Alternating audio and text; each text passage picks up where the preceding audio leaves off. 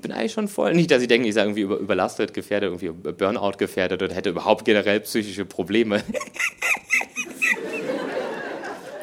Also ein bisschen was hat ja jeder heutzutage. Und ich meine, wahrscheinlich aber auch irgendwie, keine Ahnung, Versagensängste, die ich jetzt vielleicht durch einen Vaterkomplex kompensiere, um meine chronische Verlustangst jetzt nicht zu einer handfesten Psychose auswachsen zu lassen. Was sicherlich auch ein guter Grund wäre für meine pathologischen Halluzinationen und schizoaffektiven Störungen. Wobei autistische Psychopathie ja was ganz anderes darstellt als diese ganze familiär disponierte Verdrängen. Da müsste man auch mal therapeutisch ran, also psychoanalytisch. Für Gesprächstherapie sehe ich bei mir schwarz, der kommt ja gar nicht zu Wort. Und. Äh, von diesem ganzen ödipalen Cassandra-Mist und äh, nicht, dass Sie denken, ich war jetzt äh, irgendwie richtig in Behandlung analog oder so. Ich habe mir das zusammen gegoogelt.